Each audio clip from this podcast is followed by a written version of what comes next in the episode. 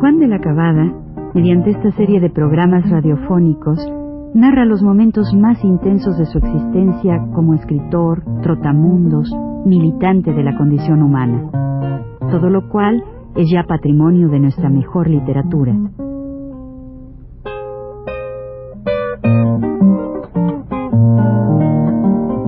Con ustedes, Juan de la Cabada. Pues, pues decíamos en el programa anterior que en nuestra prisión memorable por por el digo a causa digamos no teníamos que ver nada con eso pero a causa del atentado al señor para el cual estoy rubio estaba el señor Hernández Cházaro ante los detenidos después de mucho tiempo de estar presos y preguntado por un, por un joven, un muchacho de unos 16 años que estaba también en la prisión, que se llamaba Raúl Monzón, hijo del senador, que había sido senador Luis G. Monzón, del maestro Luis G. Monzón. Entonces pregunta por este muchacho y le dice, le dice el, Está incomunicado, señor. Pero ¿cómo incomunicados? He dicho que se presenten aquí todos, todos los presos que estén aquí, todos los que estén en la celda. ¿Por qué está incomunicado? A ver, tráigalo. Entonces trajeron al chico. Y le dijo, hombre, muchacho, tu familia toda preguntando por ti. Anda en todos los hospitales, en todos lados, preguntando por ti. Y tú aquí metido. Dice, es, como si, y tú aquí metido. Dice, pues, ¿qué es esto? ¿Qué es esto? ¿Por qué es eso? Dice, pues no sé, señor, pues ustedes son los que me han detenido a mí. Pues, ¿qué, qué, qué? Dice, pero no te da a ti pena. que Sí, pero debe dar usted pena que mi familia esté buscando y no me encuentre. Yo no, yo no me vine a meter aquí sin lo que me metieron. Dice, bueno, bueno, sea lo que sea, ya cállate. Y lo que tienes que hacer es estudiar. Estudiar y no meterte en estas cosas que son de hombres. Entonces el chico se subleva y dice, ¿cómo de hombres? ¿Yo que soy no soy hombre? Tú eres un mocoso, un mocoso, nada, yo tengo ideas, no sé qué, cállate ya. ¿Eh? Y procuren adelante, no hace quedar ir a la escuela, vete a la escuela, aprender primero, ándale, cállate, quedas libre. Y así lo dejó libre a este cuate.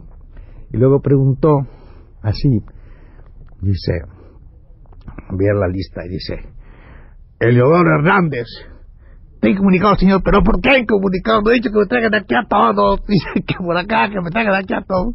Entonces viene un muchacho, bueno, muchacho, digo, era un hombre como de unos 25 o 26 años, obrero, muy limpiecito, esos que visten de drill, era hilandero de allá de Tulancingo, y, bueno, le pregunta también, ¿y usted por qué está aquí? Pues mire señor, yo, mire señor, porque habla así, yo pues no sé, ¿no? Yo, yo soy secretario general de Socorro Rojo Internacional, ¿viste?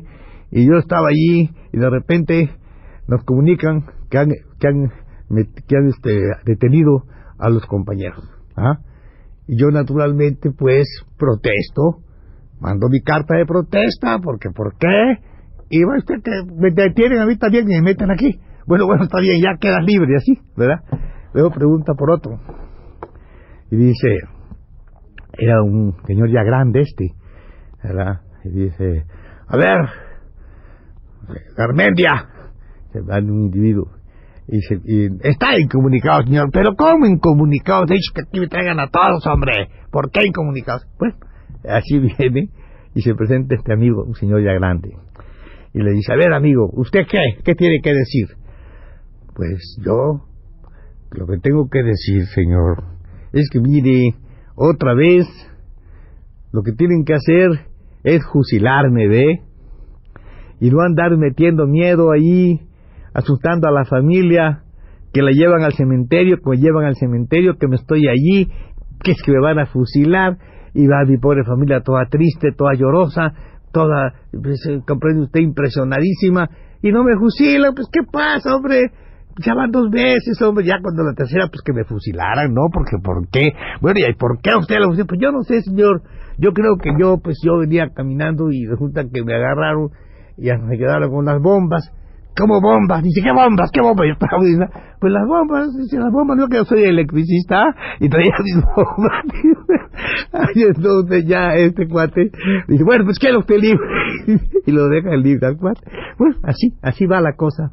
Como digo, esto parece así como de como un paso de, de, de, de comedia, de sainete muy interesante, en medio de toda la cosa que parece que era, era muy, muy, esto, muy dramática, y de repente eh, hay un individuo que estaba cruzado de brazos, así mirando la, el espectáculo, así, cruzado de brazos, y este era Pellicer. Entonces dice, ¿y usted? Le se dirige a él, pues aquí señor, ¿y usted quién es? Pues señor, yo soy Carlos Pellicer. ¡Ah! El enemigo jurado del presidente de la República. El más grande enemigo del presidente. ¡Ah! Usted, ¿no? Dice el otro, sí, yo soy Carlos Pellicer, pero no soy enemigo del presidente porque no lo conozco. Dice, que no lo, no lo conozco. Yo soy su adversario político. Dice, su adversario político, pero no, no puedo ser enemigo porque no tengo nada que ver con él, yo ni lo conozco.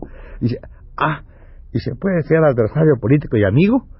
Pues a veces puede ser, dice Pellicer. Ah, entonces, venga esta mano, le, le da la mano, se da la mano los dos, le da la mano, le tiende la mano a que se la aprieta, le dice, señor Pellicer, queda usted libre. Y le da, y lo deja libre. Bueno, está la cosa así, cuando de pronto, uno de mis amigos, los, los dos amigos que tenía, que ya a Campa habían pasado después a la G, nos quedaban nada más nosotros, este Guzmán y, este otro muchacho que se llama que se ya murió creo Alberto Martínez y me empiezan a, a, tirar a mí de la de la chaqueta no oye Juan y habla no y los comunistas y yo no yo pues, por qué me quedé yo así callado. Y ellos uno de ellos preguntó creo que oye usted señor de los comunistas ah esos dan duro ya a la cabeza dice esos dan duro ya a la cabeza bueno entonces este Dice, sí, sin embargo, pues, si saben ser agradecidos, ahí me dio mucho coraje a mí. Le dije, mire usted, señor, ¿cuándo se ha visto que, un, que, que, un, que, que, una persona esclava como nosotros, esclavizados aquí, ¿verdad? Unas víctimas, estemos agradecidos al verdugo? Eso no es posible, señor. Cállese usted, ¿cómo que no? Digo, ¿está usted libre? No, no me puede usted dejar libre a mí. Le dije, no nos puede dejar libre. ¿Cómo que no? Que no, señor. Si a mí me han estado juzgando, me han llevado ahí a, a, con soldados en las noches ahí a que yo declare, tengo declaraciones escritas, ahí me tiene que dejar libre el juez, así supongo yo que es. Usted no se mete a averiguar nada, ¿eh? Usted queda libre, pues no me voy, porque yo, que se va, que no me voy, decía que no me voy. Y entonces con eso le dijo al, coronel Páramo, coronel, me saca usted a este de aquí, me lo saca usted de aquí. Entonces ya con eso, pues ¿quién, quién se queda en la casa, tiene que sacar a uno, ¿verdad? Entonces mis amigos contentos y la cosa fue así, que ya pasó como una... Me tuve que ir, y ya cuando salíamos, pues, este, creo que llamaron por teléfono a Páramo, tengo entendido. Ahí me encontré también a Blanca Luz la que era, fue mujer de, de David Alfaro, y llevaba a su niño, salió junto conmigo, también me dieron presa a ella, ¿eh? por ser además la mujer de, de, David Alfaro. David estaba preso, pero en otra parte. Lo tuvieron todo el tiempo en gobernación preso. Bueno, entonces ya con eso, pues, salíamos y preguntó este, este señor, ¿no? Preguntaban por teléfono y yo oí que dijo, ya se fueron, no estábamos ahí todavía, ya se fueron y ni voltearon la cabeza, ni volvieron la cabeza, y se fueron.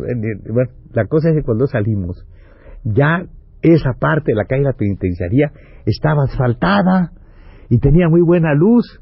Cuando entramos a esa, a esa calle de la penitenciaría, cuando pasamos, estaba empedrada todavía la luz era un poquito, era muy amortiguada, una luz así, mortecina, y ahora estaba toda una luz muy, muy, así. Pero tuvimos que ir a pie porque ninguno de nosotros tenía dinero.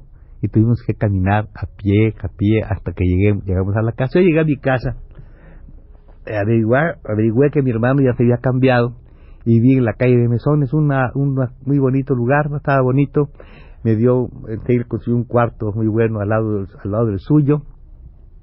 Y ahí estuve esa noche, me tuve que echar inmediatamente un baño caliente porque pues venía naturalmente, saben ustedes cómo son las cárceles, ¿no? Todas. el piojerío es imponente, no tengo la ropa llena de piojos y todo eso. Y después de eso me puse a leer y no, y no me acosté, no dormí sino hasta las seis, siete de la mañana, a leer todo lo que había leído, leí leí, y en eso también cogí el periódico, esos días hay que verlos, todavía estaba comentando, y entonces fue que me enteré de los ahorcados de Topilejo, y entonces fue que tuve la visión de nuevo de aquellas pobres mujeres que pasaban mirándonos las caras y moviendo la cabeza de un lado a otro, muy afligidas por muchas ocasiones. Seguramente que pasaron por allí, nos pasaron revista todas las, las hijas o madres o hermanas de aquellos señores que está escrito en algún libro por ahí. Un libro está escrito esta tragedia que se llama Los ahorcados de Topilejo, que no sé por qué, como suele ocurrir en este mundo, la gente siempre olvida estas cosas. Yo no las puedo olvidar y supongo que el pueblo tampoco debe olvidar siquiera para tener alguna experiencia y saber algo de lo que puede venir un día. Así fue como, como salimos de esta, de esta, de esta parte y ya cuando salimos, pues siguió la lucha. Continuamos nosotros año de 1930. Ya para eso, como digo, las, la gente de Vasconcelos, los jóvenes, estaban muy... Porque la, el vasconcelismo tenía eso, la juventud sí quería un cambio, la juventud sí estaba muy alerta deseando el cambio. No se puede decir lo mismo del señor don José. Yo podría decir otras cosas. Pues se acuerdan ustedes que les tuvo su periódico Timón. Eh, Timón es un periódico nazófilo, partidario de los nazis. Y todavía por los años 40 y antes, pues yo me acuerdo haber leído en otro, una parte que se llama pues me leí una vez en la antorcha, periódico de él también, una, un, pues, un, uno de, los editoriales, y en ese editorial era el partidario, pues, de Mussolini, ¿no? Entonces todo esto es lo que a mí me desengaña y lo que me desengañó de este escritor, por otro lado, un escritor importante, José Vasconcelos. Entonces, este, nosotros eh, al poco tiempo nos juntamos casi todos los muchachos que poseían del vasconcelismo. Yo no era vasconcelista, ya digo, nosotros gritábamos Vasconcelos, Norte, Runcio, no, Tamura es el pinto como el, como el Colorado, sí, arriba Triana. Ese era nuestro grito de lucha en, las en, las, en las casillas electorales, pero los otros muchachos sí, este, digamos, José Alvarado, digamos, este mismo muchacho, este Enrique González, Enrique Ramírez Ramírez, Enrique González Aparicio, este, este, este otro Rodolfo Dorantes, y muchos de ellos, muchos de ellos con quienes después convivimos nosotros, esos vasconcelistas, muchos de ellos tuvieron una actitud de izquierda y militaron con nosotros en organizaciones, en organizaciones como la WEPOC, de las que hablaré en el próximo número.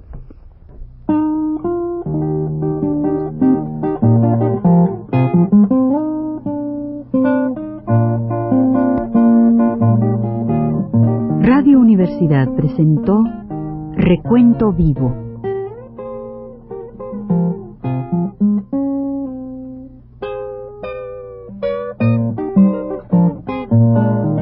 Mis décadas por Juan de la Cabada.